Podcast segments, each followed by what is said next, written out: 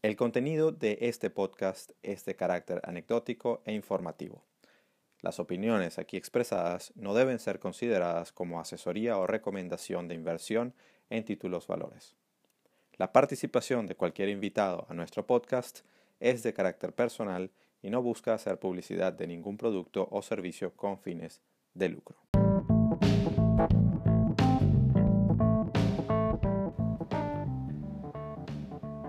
Estás escuchando Trading en Serio, el podcast sobre trading en español que te abrirá la mente al fascinante mundo de los mercados financieros y cómo enfrentarlos desde la perspectiva del trader profesional, con Alberto Cárdenas y Eduardo Gavotti.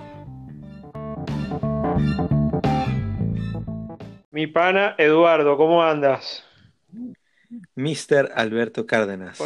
Qué gusto, qué gusto estar de vuelta en este, en este nuevo episodio de Trading en serio. ¿Cómo estás? Bien, pana, muy bien, pero yo creo que tú estás mejor, brother, porque la verdad es que este, yo no me he caído a cervezas todavía. Terminé, los mercados hoy me dejaron un poquito pesado, tengo un pelín de dolor de cabeza. Cuando hablo contigo, no, pana, vengo de caerme a palos en un pop londinense, no sé qué, qué sabroso, brother. Bueno, bueno, fíjate que, que, en Venezuela estaba la frase de viernes chiquito que le decían los jueves, el viernes juernes, Y que, y, y bueno, que la, la, vez pasada que habíamos, el último episodio, el mercado me había dado una revolcona.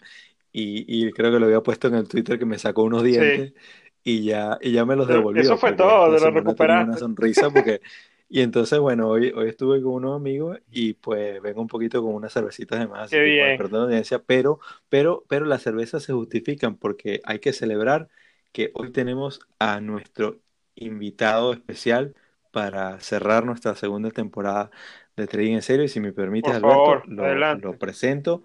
Este es un invitado que le hace honor a su, a su apellido porque este es uno, y no, solo, no, no tanto por la dirección del mercado que toma, porque este es un señor que puede hacer plata tanto cuando sube como cuando baja, pero que a cualquiera que se le ponga enfrente, pues se lo lleva con los cachos.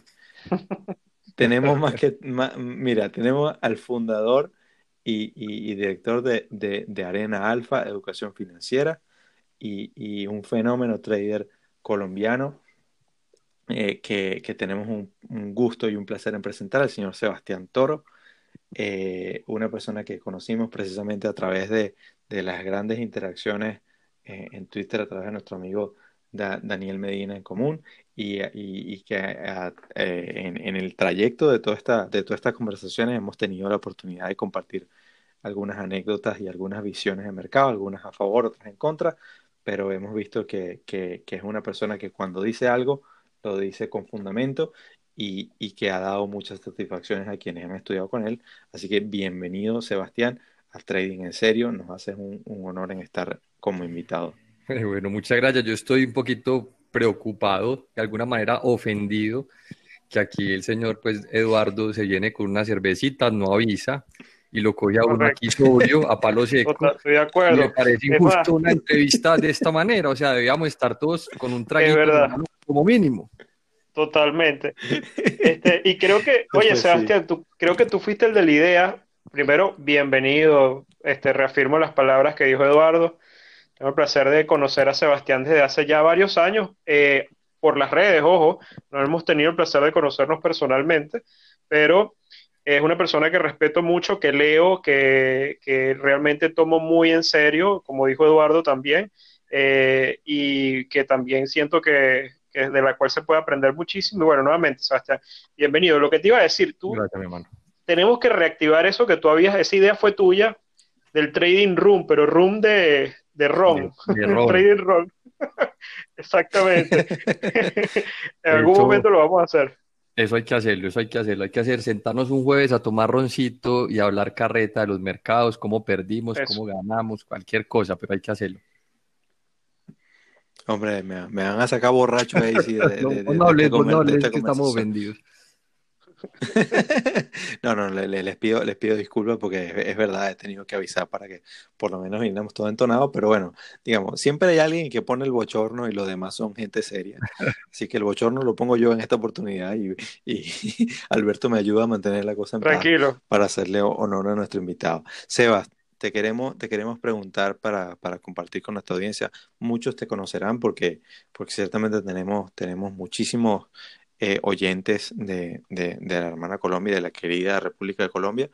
Pero, pero si nos puedes contar un poquito sobre tu, tu, tus inicios, o sea, cómo llegaste a, a este fascinante mundo eh, financiero, qué fue lo que te trajo, eh, un poco como para abrir el, digamos, la, el episodio. Bueno, yo pues, yo para empezar soy ingeniero mecánico, entonces mis inicios aquí no fueron desde el punto de vista financiero, sino que cuando empecé a trabajar en General Motors aquí en, aquí en Bogotá, eh, me empezó a entrar ingresos y yo la verdad pues como ingeniero no tenía mucho la idea qué hacer pues con ese dinero. Entonces empecé a invertir en fondos, en fondos de acciones. Esa fue por allá la época del 2002, 2003 en Colombia. Esa época fue impresionante. Las acciones se doblaban y triplicaban al año. Entonces a mí ese fondo se me dobló y a mí me parecía muy loco esa vaina. Yo de alguna manera incluso llegué a pensar que estaba metido en algún tipo de fraude o pirámide, pero no, en esa época sí pasaba que las acciones se doblaban. Y, y eso me generó mucha curiosidad, me generó un rayón y de ahí comencé como a estudiar esto de la bolsa, los mercados. Ya después de eso, pues sí empecé a estudiar el tema de economía, estudiar finanzas, a hacer cursos, seminarios, como a prepararme, pero todo comenzó como con esa curiosidad que siente uno cuando tiene una platica, la mete en algo, le va bien y uno no quiere entender qué pasó. Ya unos años después empecé con Arena Bursátil, que simplemente era un blog donde yo escribía y a interactuar con mucha gente y muchos traders en diferentes foros, que en esa época era la nota y el foro de Bursátil. Luego trabajé como corredor de bolsa en Bolsa y Renta, que es una firma comisionista aquí en Colombia muy importante, que ya es BTG Pactual. Trabajé unos años. Luego trabajé unos años como advisor eh, con un broker en Estados Unidos. Y luego ya sí me independicé del todo y, decidí solamente dedicarme como al tema educativo, con educación financiera, con, con Arena Alfa por temas regulatorios, porque antes era Arena Bursátil. Por regulación me tocó cambiar el nombre. Y ahí vamos, hoy muy enfocado en el tema de la educación, no he abandonado nunca lo de ser trader con mis propios recursos, pero ahorita con mucho enfoque en el tema educativo, con el canal, con las redes, como compartiendo mucho con toda la gente. Qué bueno, y entendemos que, eh, precisamente en ese paso a, a, manejar tus propios recursos, pues no solamente operas el mercado local, sino también te aventuras un poco en el mercado, en el mercado americano. Sí, digamos que el enfoque mío ha sido muy cambiante. De hecho, comencé con Colombia. Luego, después de trabajar en la firma comisionista, hace unos 10 años, empecé con el mercado americano. Tenía, de hecho, la, gran, la mayor parte de mi portafolio en el mercado americano, aprovechando sobre todo cuando ocurrió la crisis del 2009. Para mí fue una oportunidad muy grande que aproveché bastante. Ahí comenzó como esa como el crecimiento de mi capital comenzó, comenzó con esa crisis porque estaba convencido que esa crisis iba a ser una oportunidad y me abalancé mucho en Estados Unidos. Ahí tuve unos años muy buenos. Luego me empezó a parecer muy loco lo que estaba pasando allá, como que eso no paraba de subir, como que la Fed se había enloquecido y todos los meses imprimir, imprimir, imprimir. Y digamos que me empecé a tornar como un poco bajista ya después de ver rentabilidades tan grandes y eso me empezó a quitar rentabilidad. Entonces, digamos que iba muy bien en Estados Unidos y en el año 2015 dije, no, yo no, no aguanto más esto aquí, me parece una locura. Me devuelvo para Colombia, me traigo una gran parte del portafolio nuevamente a Colombia, aprovechando la caída, no sé si recuerdan en esa época la caída del petróleo, de los emergentes que también tuvimos. Claro, sí, señor. Sí, cierto. Entonces, claro, yo vi esa oportunidad y dije, pues no, pues la oportunidad para mí va a estar es en Colombia a nivel como de ciclo, me voy para Colombia, traje una parte del portafolio, dejé otra afuera. La de afuera siguió con mal desempeño porque yo seguía con mi empeño de que ese mercado era una locura y la de Colombia con muy buen desempeño. Entonces, así pasaron los años, luego en 2018 nuevamente se presenta una oportunidad muy interesante aquí en Colombia y dije, no, me traigo ya gran parte, me traje ya como el 80% del capital, ahorita estoy 10% en el mercado americano, full corto, todo en corto, y estoy 90% en Colombia, o sea, estoy más enfocado en Colombia en este momento, con ganas de empezar a aumentar la participación afuera en corto, a ver si esta vez sí le pegamos a, esa caída.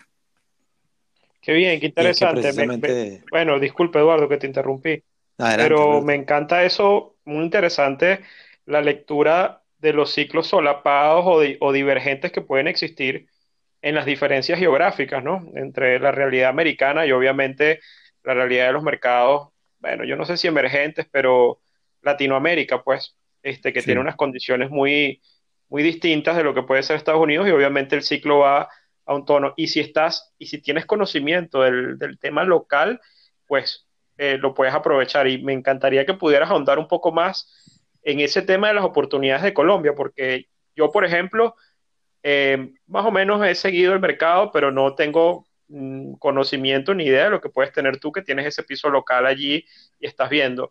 Este, del mercado americano luego podemos hablar, pero me encantaría que pudieras ahondar por qué estás ahorita 90% Colombia y solo 10% Estados Unidos.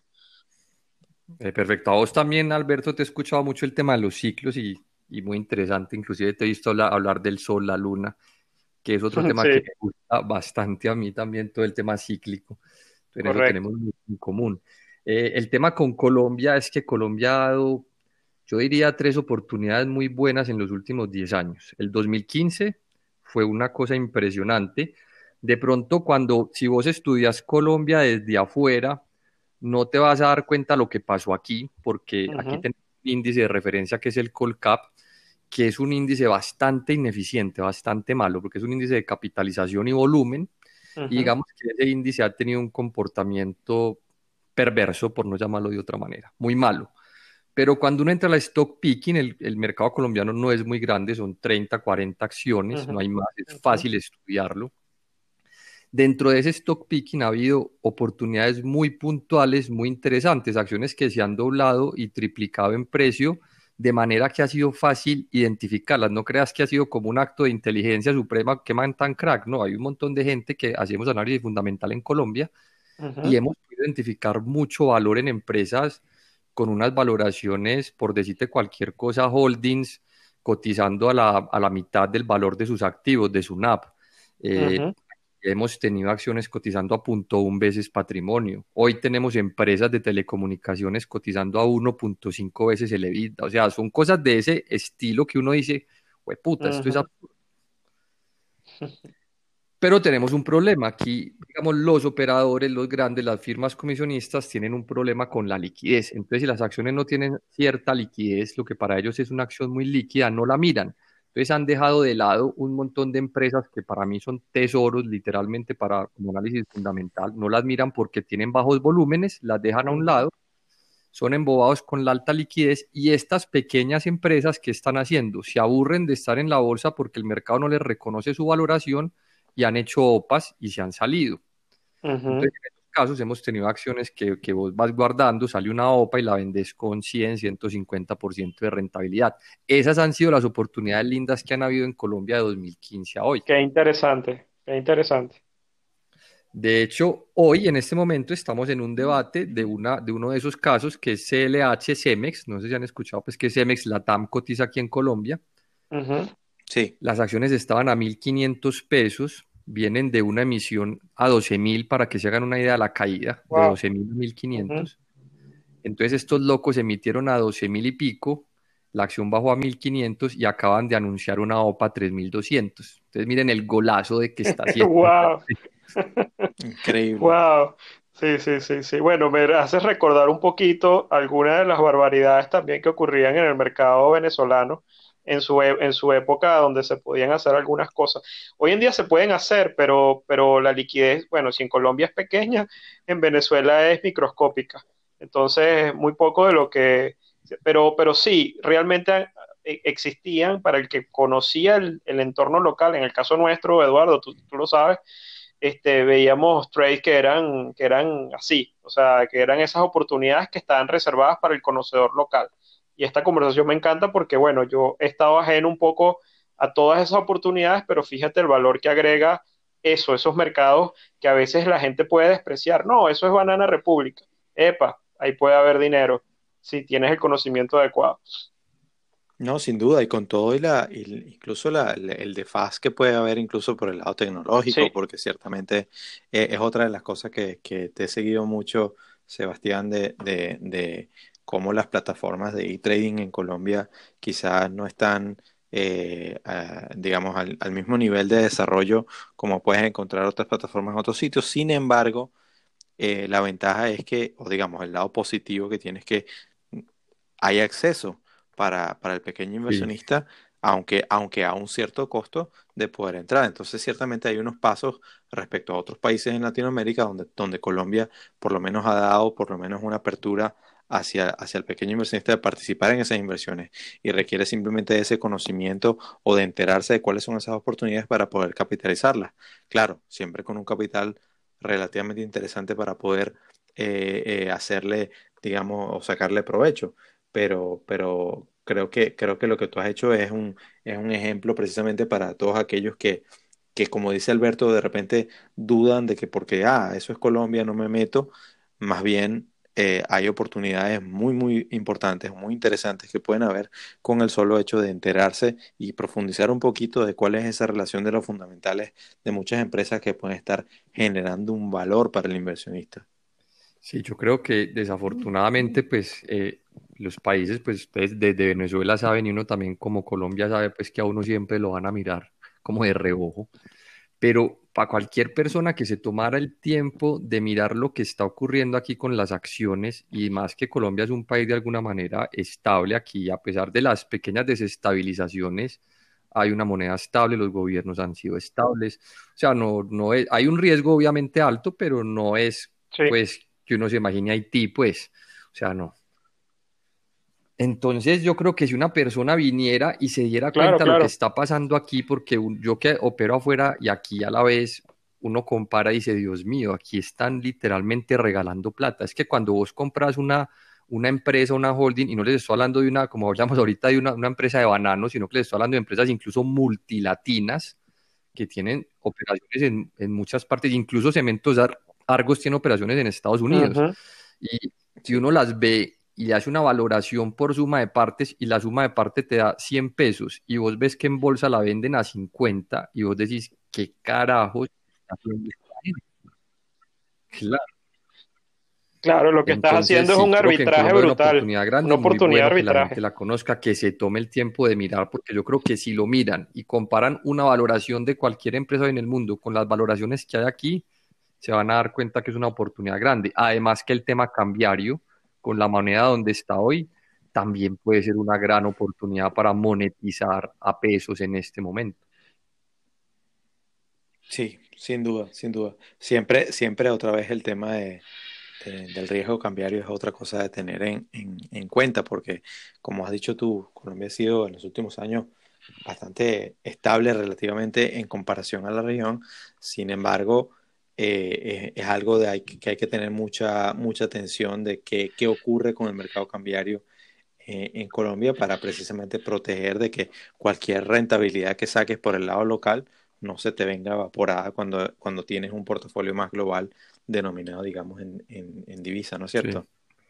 Pero en ese lado creo que también hay valor precisamente por el ciclo en el que está la moneda colombiana porque justamente el que entre ahora, si le, si le acertamos a, a, esa hipótesis de ciclo, de que eventualmente todos estos desarrollados terminará, digamos, esa locura y volvemos al ciclo básico, emergente, materias primas, commodities, que ese ciclo tendrá que volver, pero en ese sentido, además la moneda también te podría incluso jugar a favor.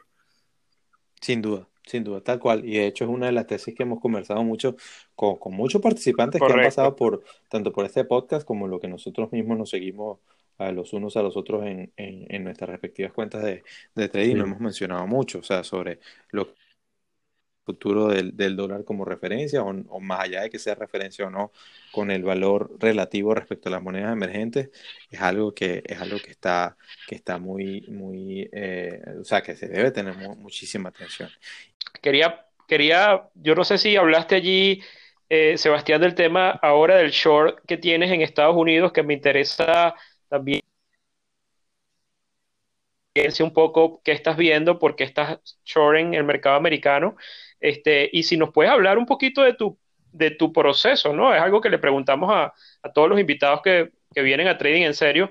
un poco qué, qué, utilizas, ¿no? Para hacer trading o para hacer tus inversiones. ¿Haces análisis fundamental, análisis técnico? Dentro de análisis técnico, ¿usas alguna estrategia en particular? Sin tener que, que decir, obviamente, el secreto ni nada de eso, aunque yo no creo en ello. Este, nos eches un poco el cuento, ¿no? Listo. Eh, bueno, sobre los cortos, pues no me voy a considerar aquí una gran autoridad en cortos porque he sido uno de esos osos que le han dado palo parejo digamos que unos, unos buenos. Yo también, Sí, sí, sí. Creo que estamos, somos del mismo clan. Sí, sí, sí, no venir aquí que, que, el timing, porque digamos que este, esta, este último intento que estoy haciendo, sí vengo con un timing berraco y la gente dirá, de hecho hice un video de crash de la bolsa, el otro día la bolsa se cayó le pegaste al pelo, lo vi, muy bueno. Sí, pero le, pegaste a la piñata en, la nariz, o sea, fue una cosa... Pero atrás de eso había ya había, habían heridas, pues, o sea, no es, ya, ya estaba golpeado. voy a venir aquí a sacar pecho. ¿Tuviste, tuviste eh, ¿cómo es que se llama la película de Leonardo DiCaprio que lo, que lo, este, que, que The, Revenant. Eh, The Revenant, así me he sentido yo a veces. Hay que decirlo, a mí, a mí los cortos afuera he tenido unos tremendos, porque, o sea, no voy a decir que me reventaron la cuenta ni que me quebraron porque he tenido unos buenos, uy, pero también una mana de cortos malos y stops y, y bueno, entonces digamos que la historia mía con cortos afuera no ha sido color de rosa, ha sido fea. Esta última sí va muy bien. Ahorita, digamos que la hipótesis que yo quise aplicar, que no la estaba aplicando antes, dije, voy a estar largo en Colombia, donde creo que hay mucho valor, y voy a empezar a abrir escalonadamente una estrategia de cortos en Estados Unidos donde creo que realmente en muchos activos, no voy a decir que en todo el mercado, porque uno mira bancos y algunos activos que no, no están en burbujas, pero las tecnológicas, pues Apple a 2 trillones, Tesla a 300 y pico de billones, Zoom con 2 billones de ingresos a ciento y pico de... O sea, ya sí hay unas que uno sí dice, no, aquí sí, esto está todo mal. Entonces, estoy abriendo una estrategia escalonada de tal manera que lo que me va dando Colombia en utilidades lo voy sacando para Estados Unidos y abriendo cortos de manera progresiva. Eventualmente me gustaría llevar el portafolio que no sea 90-10, sino por ejemplo 80-20, ir aumentando esos cortos. Pero como ya comenzó la caída, no sé si lo voy a lograr, porque mi estrategia sí está en que la burbuja se infle más para que mi margen de seguridad aumente. Entonces, si esto revienta, digamos ya, que no, no creo y no sé, digamos que no podría llevar a ese nivel que busco. Pero si esto empezara a subir, mi estrategia sería ir disminuyendo aquí, ir aumentando allá, como tener ese seguro. Cosa que si Estados Unidos sube y Colombia sigue, Colombia me va, me va a dar colchón afuera para seguir. Claro pero si afuera se totea y Colombia se me resiente, lo que tengo afuera me va a dar colchón para Colombia. Entonces es una especie de, estrategia, pues, como cierta cobertura, pero no directa, porque no creo que Colombia esté en burbuja, pero es como el simple, es como algo tan simple como pensar, quiero comprar barato y vender caro. ¿Dónde está barato? Compro Colombia. ¿Dónde está caro? En Estados Unidos. Claro. Te apuesto aquí en largo y te apuesto allá en corto.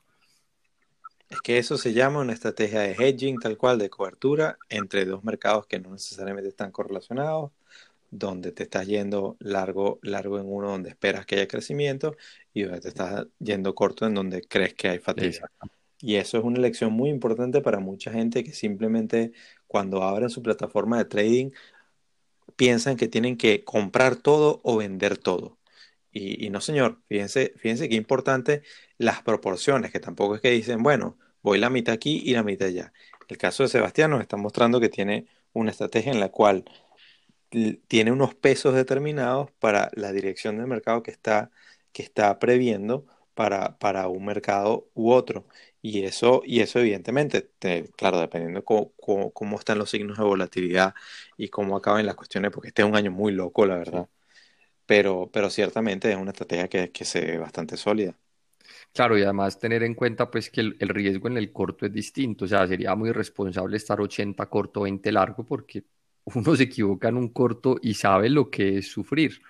Entonces el corto debe ser una proporción un poquito más controlada y digamos por eso en este momento las proporciones son tan, tan diferentes, pero sí me gustaría aumentarla un poquito más porque sí tengo una convicción muy grande, no de que esto reviente ya, pero sí creo que ya estamos viendo unas valoraciones que no, o sea, no, no tienen sustento. O sea, yo no veo cómo sustentar las cifras de muchas empresas, incluso así doblaran o triplicaran sus, sus utilidades o ingresos. Me sigue pareciendo que aún así seguirían estando en burbuja. Entonces creo que ya es el momento de empezar a meterle a esto una apuestica más seria y más a largo plazo.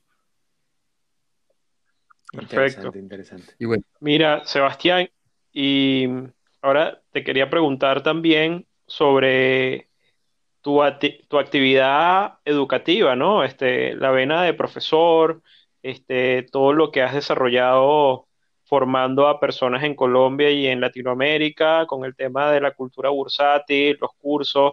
En ese sentido somos colegas, porque yo también soy profesor en, algunas universidades y tengo un emprendimiento también, este, un instituto de formación en el área de finanzas. Pero háblanos de ese emprendimiento tuyo de Arena Alfa, que antes era Arena Bursátil, y eh, por qué lo arrancaste, un poco qué estás haciendo, cuál es la propuesta de valor. Échanos el cuento. Listo. Eh, no te respondí ahorita de qué utilizo, si quieres ahorita hablamos de qué, qué herramientas utilizo. Ah, no, Dale, dale, dale, no, mejor respóndeme primero lo de lo que utilizas porque ese es como la, el plato fuerte de la entrevista. Yo soy una especie de híbrido, bastante híbrido en las inversiones eh, y a mucha gente le cuesta entender lo que yo hago porque, porque soy técnico, soy fundamental, soy un amante de la contratendencia y la psicología y los ciclos. Entonces es eso, explicarle a alguien que vos cuando operás tenés en cuenta técnicos fundamentales y contratendencia, porque muchas veces esas, esas van en contravía. Correcto. Explicarle vos a un técnico que estás comprando una acción y no te, y no te estopiaste, sino que te bajó 10% y compraste mal, más, el man se te raya. El man se te raya, ¿no? Porque no aplicaste stop mejor y compras, o sea, es difícil explicar la metodología cuando es tan, tan híbrida, pero digamos, a mí es la que me ha funcionado. Entonces yo utilizo técnicos, miro una gráfica, miro si me gusta y a veces no quiero ver números y solamente opero esa gráfica. Y otras veces me siento unas horas, encuentro una empresa con mucho valor, le hago una estrategia, casi siempre opero escalonadamente. Entonces, si me gusta Tesla en corto a 900, estoy dispuesto a abrirle cortos en 900, en 1000, en 2000 y en 3000. Y hago la estrategia así, para ir entrando escalonadamente. No le pongo stops porque es fundamental. Y a veces entro corto en Tesla y le pongo un stop de 10%. Entonces es muy difícil para mí explicar lo que uso, pero básicamente utilizo análisis de ciclos, análisis de psicología, miro muchos indicadores de psicología de mercado, me encanta con opciones put. ¿Como cuáles, por ejemplo? Exacto. Eh, mirar los, los ratios put call, mirar estos indicadores de, miedo y euforia que los publican diferentes bancos, incluso hay, hay uno gratis ahí en, ahí en Google de CNN, el Fear and Greed Index, es un indicador que per se tiene otros siete indicadores detrás. Entonces a veces la gente lo mira como con malito, pero si uno lo sabe leer uno por uno los indicadores, es un indicador bien interesante para hacer contratente. Sí, es muy poderoso, es muy bueno, sí. El short interest, mirar el short interest me parece súper importante. Si, una, si yo veo una acción que está llena de cortos, yo no me voy a meter corto ahí. Espero que lo revienten y me meto corto cuando lo revienten. Porque sé lo que es eso. Entonces, es una estrategia bien híbrida. Tengo un porcentaje del portafolio de largo plazo que no muevo, que son acciones que tengo baratas con buenos dividendos que no toco. Y tengo otro porcentaje del portafolio que estoy moviendo constantemente. Entonces es una especie como de inversión estructural con generación de alfa, así la llamo yo. De hecho, por eso la arena alfa, porque lo que yo busco es invertir, buscar una inversión sólida y a esa inversión, por medio de trading, sacarle alfa. Entonces es como más o menos algo así. Súper interesante. Súper interesante y me, contenta escuchar que, tal cual que no, no, no estás casado necesariamente con una sola vertiente de, las cosas que se pueden hacer en el mercado, sino que precisamente operas con mucha, con mucha discreción en cuanto a cuándo hay que ser especulador y cuándo hay que ser más inversor y cuándo hay que ser más agresivo y cuándo hay que ser un poco más pasivo. Eso es otra lección que es muy importante para, para muchas personas que se, que se inician en esto. Quizá, quizá tal vez, no sé, Alberto, si quiere ahora sí empatar con la pregunta sobre el asunto educativo, porque precisamente sí, sí, sí, adelante. Tienen, tienen mucha más experiencia. Yo aquí un poquito menos, tengo, uno, tengo, tengo unas cuantas personas a las cuales ayudo a entender un poquito estas cosas, pero los profesores son, son sois vosotros, como en España. Pues Alberto que enseña, yo creo que sabe que y, vos, Eduardo, pues ustedes saben que el trading de alguna manera es no aburrido porque es muy entretenido, pero no es una cosa que te llene mucho. O sea, hacer trading, pues ganas plata y, está muy bien ganar plata, pues te genera bienestar, pero más allá de eso, ¿qué? Entonces, para mí la parte educativa es, digamos, lo que más aprecio de lo que hago porque me permite compartir con la gente, uno, lo que ha aprendido, la experiencia, compartirla, dejar alguna especie de legado o enseñanza en alguna persona. Ve, ese loco una vez me dijo tal cosa, me quedó sonando, me gustó y me funciona. Entonces, eso sí llena bastante. Bien reconfortante eso, sí, de acuerdo contigo. Sao, Muy de acuerdo. un curso y decime, no hay una mejor terapia que echarse un curso de cinco horas. Oye, sí, a mí me pasa igual. ¿Y no te pasa a ti, Sebastián, que cada vez que das un curso como profesor, terminas aprendiendo un montón de cosas? Total. O sea, eso.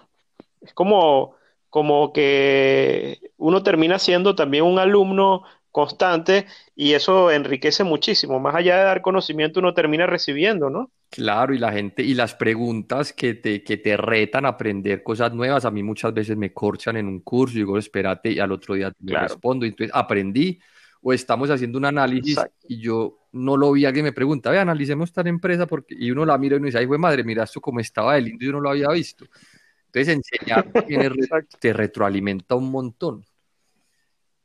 Así es. Ahora, yo tengo una pregunta para los dos, que, que, que ambos que, que, han tenido mucha más experiencia que yo en, en, en enseñarle a la gente y en, en educar a la gente.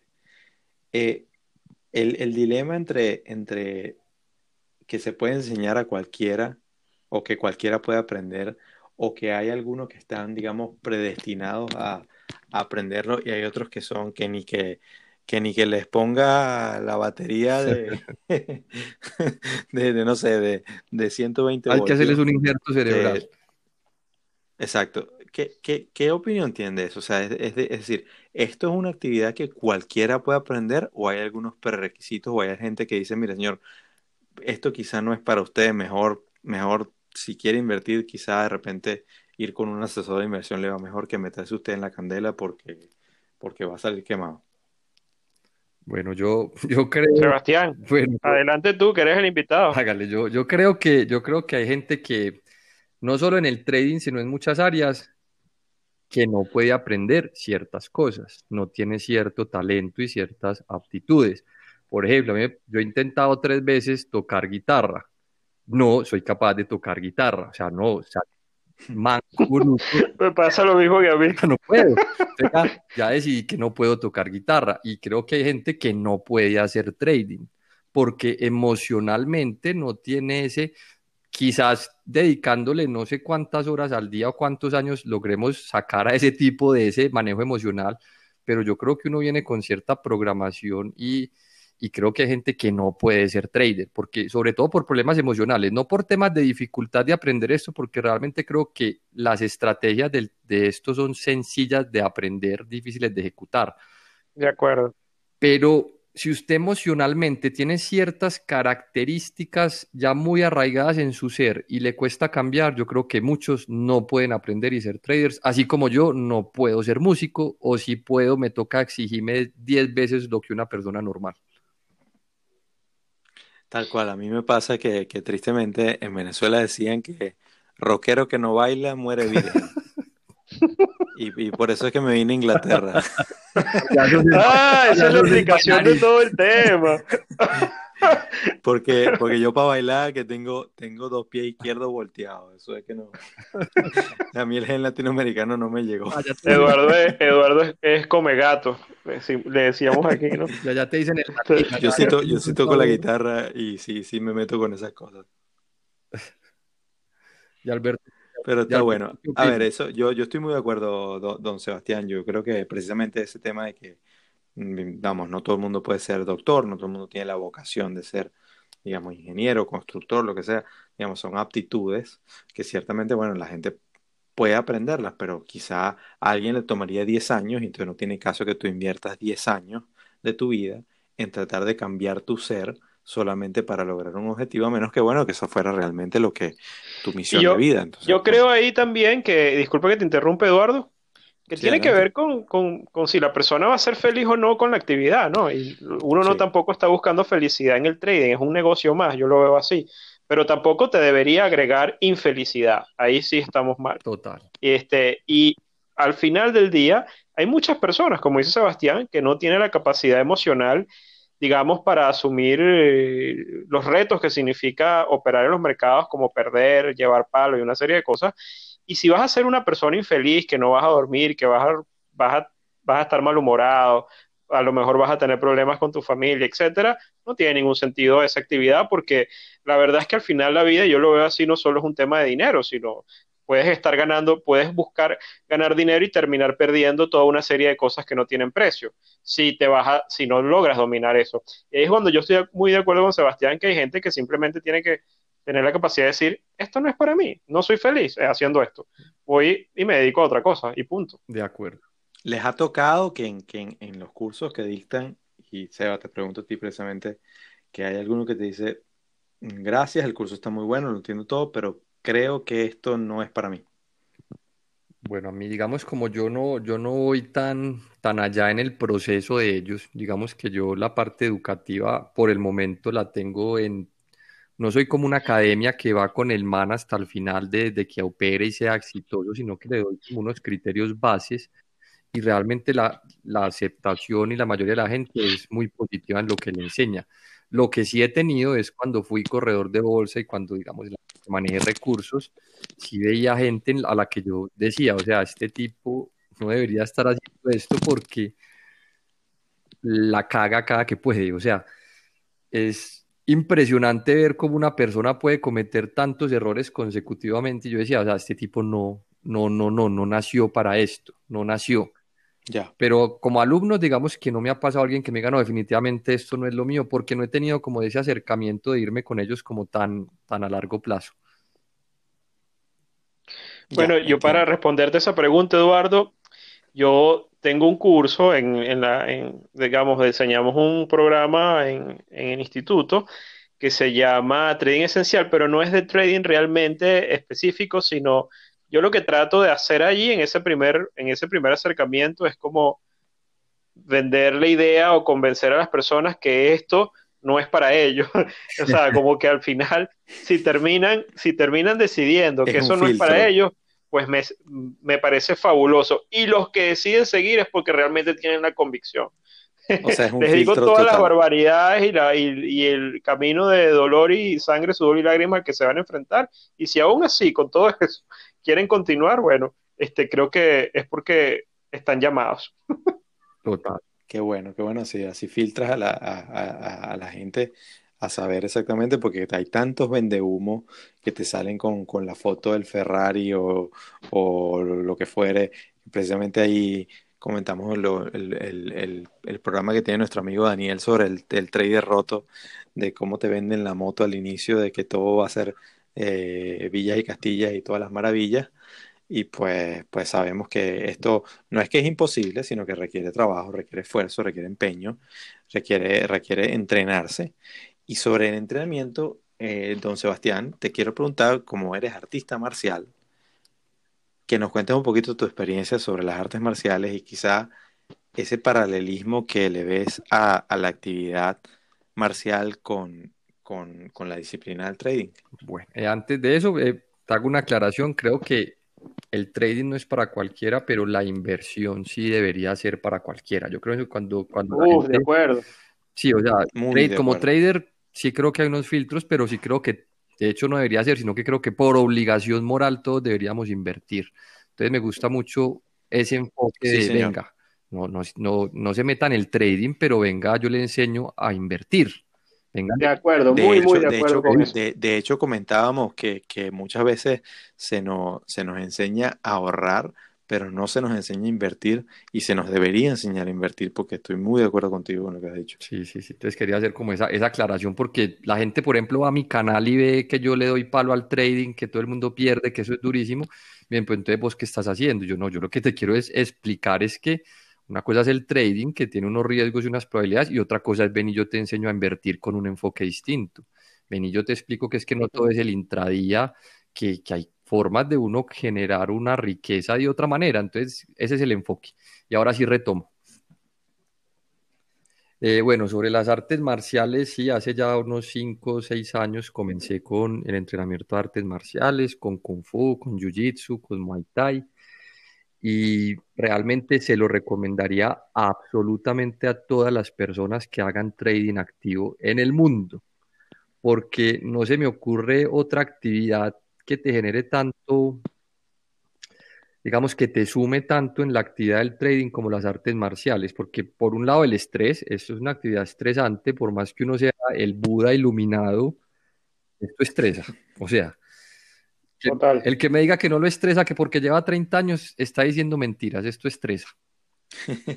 Así es. Tal cual. Entonces vos terminas tu jornada te vas para una clase de artes marciales y estás muy estresado, coges una tula y acabas con esa tula y vos llegas a tu casa nuevo. Y ese llegar nuevo significa que al otro día vas a tomar mejores decisiones. Correcto. Hacer ese reset, pero la disciplina marcial ayuda muchísimo, ¿no? Y eh, para allá iba. Y lo otro es que en las artes marciales necesitas disciplina. Entonces, cuando te ganas, cuando empiezas a tomar disciplina para entrenar, para, para llegar a una meta, todo eso te suma, se te va metiendo al cerebro a hacer conexiones cerebrales, te vuelves más disciplinado. No solo eso, aprender a, a, perder, aprender que vos vas a una clase y, de pronto puedes... A llevar golpes, ¿no, y, Sebastián? y puede ser muy bueno y van y te metieron un puño en la cara y vos quedas... Entonces, no solo recibir ese golpe, sino que ese golpe no te dé rabia y meterle eso al trading. No solamente perder, sino que perder no te dé rabia.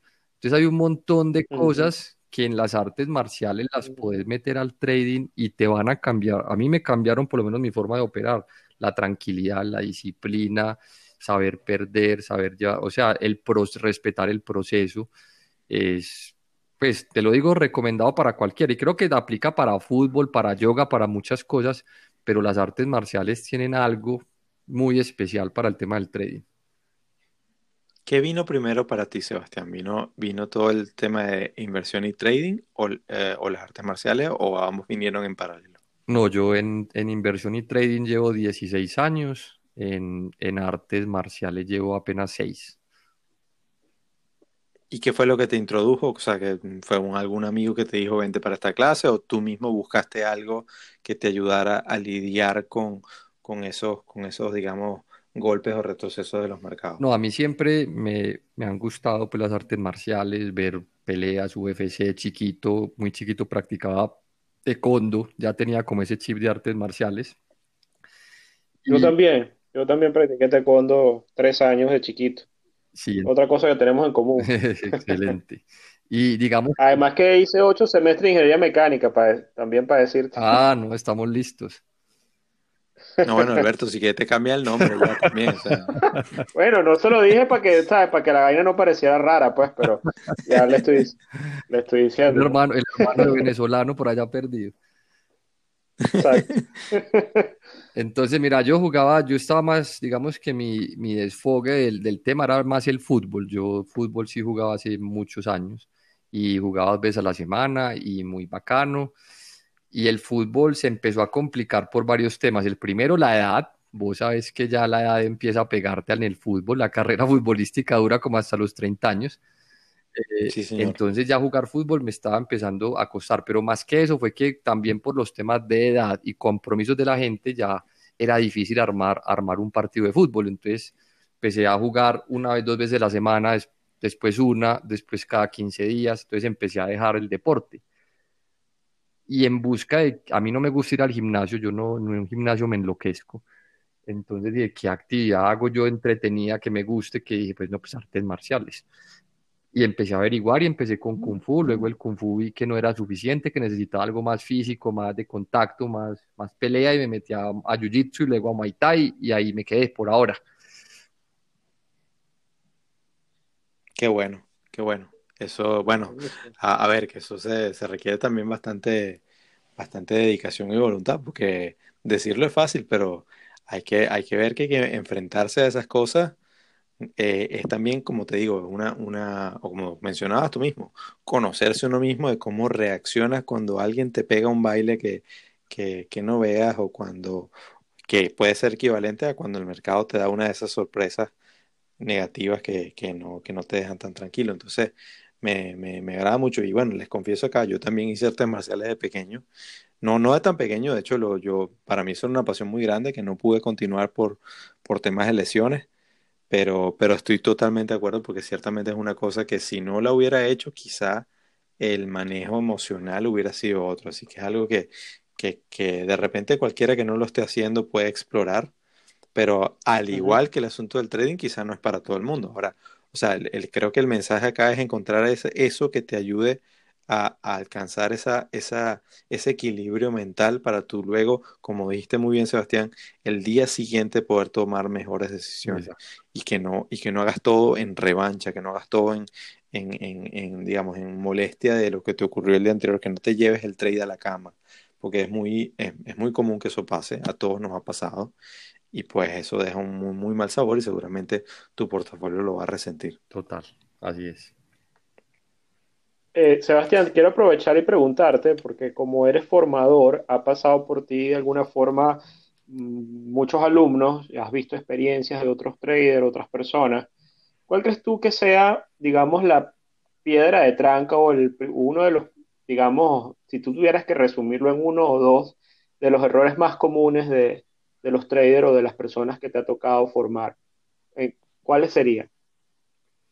Bueno, para mí la primera es que ya vienen de alguna manera programados con una idea de plata fácil. Si ustedes ven hoy cómo están las, entren a YouTube y les van a aparecer un montón de petardos diciéndoles, vea, esto es, o sea, vienen ya muy programados de que uno esto es fácil, que se van a hacer ricos. Entonces, pelear con eso es muy difícil, porque ya son personas que han escuchado en los medios que esto es súper fácil, que solo se necesita un celular, internet y ya usted es trader. Entonces, hay gente que quiere mañana abrir una cuenta con mil dólares, apalancarla a diez mil dólares y ganarse mil dólares mensuales, y así se los venden. Sí. Entonces, creo yo Correcto que eso, eso es, eso es, me parece a mí que es lo primero con lo que uno tiene que pelear y como el primer choque que uno tiene con los alumnos. Yo cuando empiezo mi curso empiezo a decirles, vea, primero que todo, imagínense esto como una carrera y es una carrera como una medicina, una ingeniería, eso va a tomar años. Y esta carrera no se paga en una universidad, se paga en la bolsa. Entonces mañana usted pierde un millón, al otro mes pierde dos millones. Haga de cuenta que está pagando su carrera y eso es lo que le va a costar. Entonces, creo que ese es, es, uno de los, de los grandes errores. Y ya hay un montón, la falta de disciplina, la impaciencia, eh, son como las cosas que creo que más juegan en contra. Los sesgos, la cantidad de sesgos que tiene la inversión, el sesgo de autoconfianza, de que creen que todos son mejores que todos, que ellos sí, hay muchas cosas. Y por el lado contrario, ¿cuál sería la característica de los mejores estudiantes que has tenido? O sea, la, la característica común, digamos. Los mejores estudiantes, los que he visto que logran progresar y ganarse concursos de bolsa e incluso hasta montarme competencia, porque ahí he visto, eh, son los que van con la mente muy, muy en blanco, como que van a escuchar, van a aprender, entienden que esto les va a tomar tiempo, empiezan a hacer las cosas como uno les dice, que les dice, vea, empiece con una cuenta demo, sin afanes, con poquito dinero, haga su estrategia, escriba lleve, o sea, los que hacen el proceso, los que van con la mente en blanco y con ganas, digamos, de hacer el proceso largo, no el proceso corto, sino el largo, creo que es la gente que le va bien. Pero hay una característica que he visto y a los que mejor les va es a la gente que es muy estudiosa y curiosa, la gente que no se queda con la clase, sino que al otro día me cuenta que vio dos videos y de tal cosa o que aprendió tal cosa creo que para esto se necesita ese interés de ir un poquito más allá. Creo que son los que mejor les sí. Sí, señor, y que luego al final queda la satisfacción de que precisamente puedes, tienes una persona que ha formado con quien luego puedes compartir visiones de mercado, puedes incluso, eh, digamos, complementar ese conocimiento y se crea esa comunidad que, que estamos que estamos con tanto esfuerzo tratando de crear a través de, todas nuestras redes y de todos nuestros esfuerzos. Exactamente. Sí, es que yo hizo que cuando interactuamos nosotros, muchas veces nos responde personas que yo digo, este man fue alumno mío alguna vez y mira qué buen comentario. seguro que a Alberto le pasa también, que está por ahí, pone algo y se lo debate a un alumno. Bacanísimo eso. Sí. Sí, buenísimo, es verdad, la comunidad te das cuenta cómo va creciendo en valor y está girando alrededor, crece orgánicamente, pero realmente hay un crecimiento de conocimiento y nos incluimos todos porque vamos creciendo como, como personas, observando las cosas y te das cuenta en la calidad de los comentarios, sin duda. De acuerdo. Qué bueno. A ver, eh, Sebastián, un poquito para, para cerrar, esta, esta es una pregunta común que, que le hacemos a muchos de nuestros invitados y que quizá ya la has mencionado eh, entre líneas de, de, de, varias de las cosas que hemos hablado acá, pero si una persona que no, no se ha iniciado en esto, o digamos tú mismo cuando antes de empezar que tenías algunas ideas preformadas, etcétera, o lo que empezaste a ver al inicio, ¿qué consejo te hubiera gustado que hubieras recibido justo antes de, de iniciar, que hubieras mantenido a lo largo de tu carrera? A mí me hubiera gustado que cuando yo empecé hubieran existido esto que estamos haciendo hoy. Me hubiera gustado que hubiera un podcast, que yo pudiera escuchar gente que sabe, que hubiéramos tenido YouTube, mm. no había YouTube. Correcto. Entra a YouTube y pone cualquier duda que tengas, velas, análisis fundamental, múltiplos, ahí está todo, absolutamente todo. Cuando yo empecé era muy berraco encontrar información de la bolsa. Pues yo me acuerdo que era una, y sobre todo aquí en Colombia, en Colombia era un mercado mínimo, de, pues pequeñísimo. Entonces era, era, digamos, raspando la olla para uno aprender. Yo creo que la gente hoy es afortunada y desafortunada porque lo que ustedes decían ahorita hay mucho vendedor de humo. Entonces hay que saber filtrar, pero la, hoy ojalá hubiéramos tenido la información. Y el consejo que más me hubiera gustado, no sé, porque es tan cambiante las etapas que uno tiene como inversionista y trader. Yo cuando empecé en esto era muy loco muy, muy loco y me gustaba apalancarme y me gustaban también los intradías. Yo empecé como empezamos todos, con ganas de romperla. Y de alguna manera creo que eso fue lo que también me ayudó a, conseguir el capital. A ver, a ver, Alberto, ¿tienes algún comentario? Ah, yo encantadísimo de esta conversación, la he disfrutado mucho, Sebastián. Eh, decirte que, que, de verdad, nuevamente, el respeto es mutuo. Ahora me di cuenta que, que eres el hermano perdido colombiano. Este, este, y nada, yo, Sebastián, para las personas que quieren contactarte, eh, seguirte en las redes o hacerse alumnos de tu academia, ¿cómo te contactan? ¿Cuáles son las, las coordenadas? Bueno, en, digamos en, Twitter, que es donde soy más, más activo, hay dos cuentas. Hay cuenta personal, personal, es arroba toro de arena y la cuenta de la empresa que es arroba arena alfa, ahí es donde me encuentro muy activo. Les recomiendo mucho a los que están empezando el canal, el canal es totalmente gratis, que se llama Arena Alfa. Hay muchísimos temas de educación y de opinión y análisis sobre los mercados.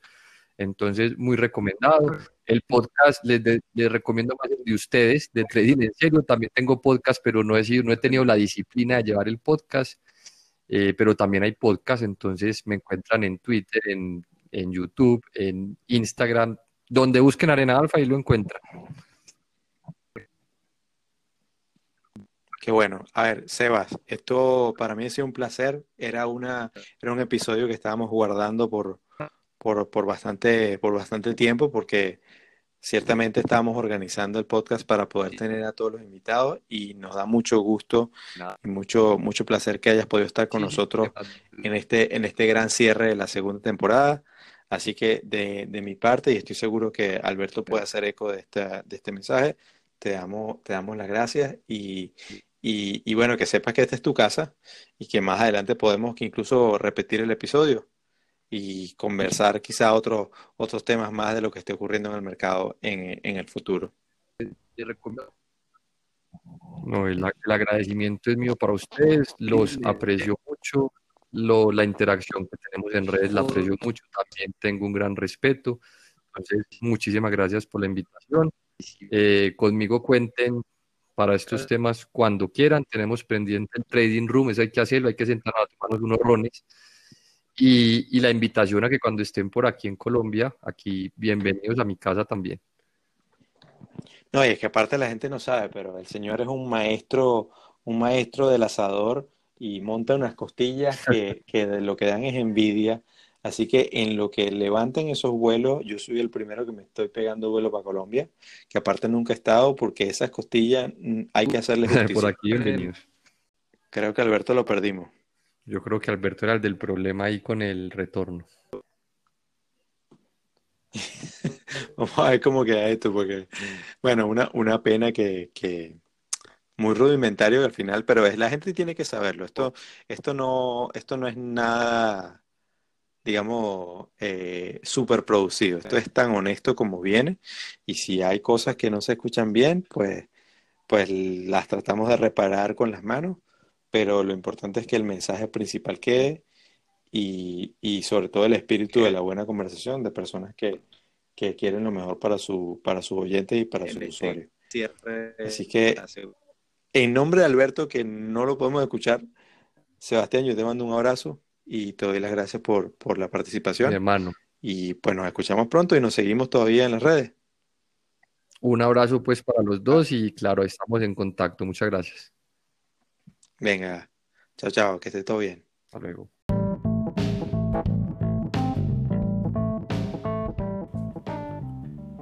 Esto ha sido otro episodio de Trading en Serio con Alberto Cárdenas y Eduardo Gavotti.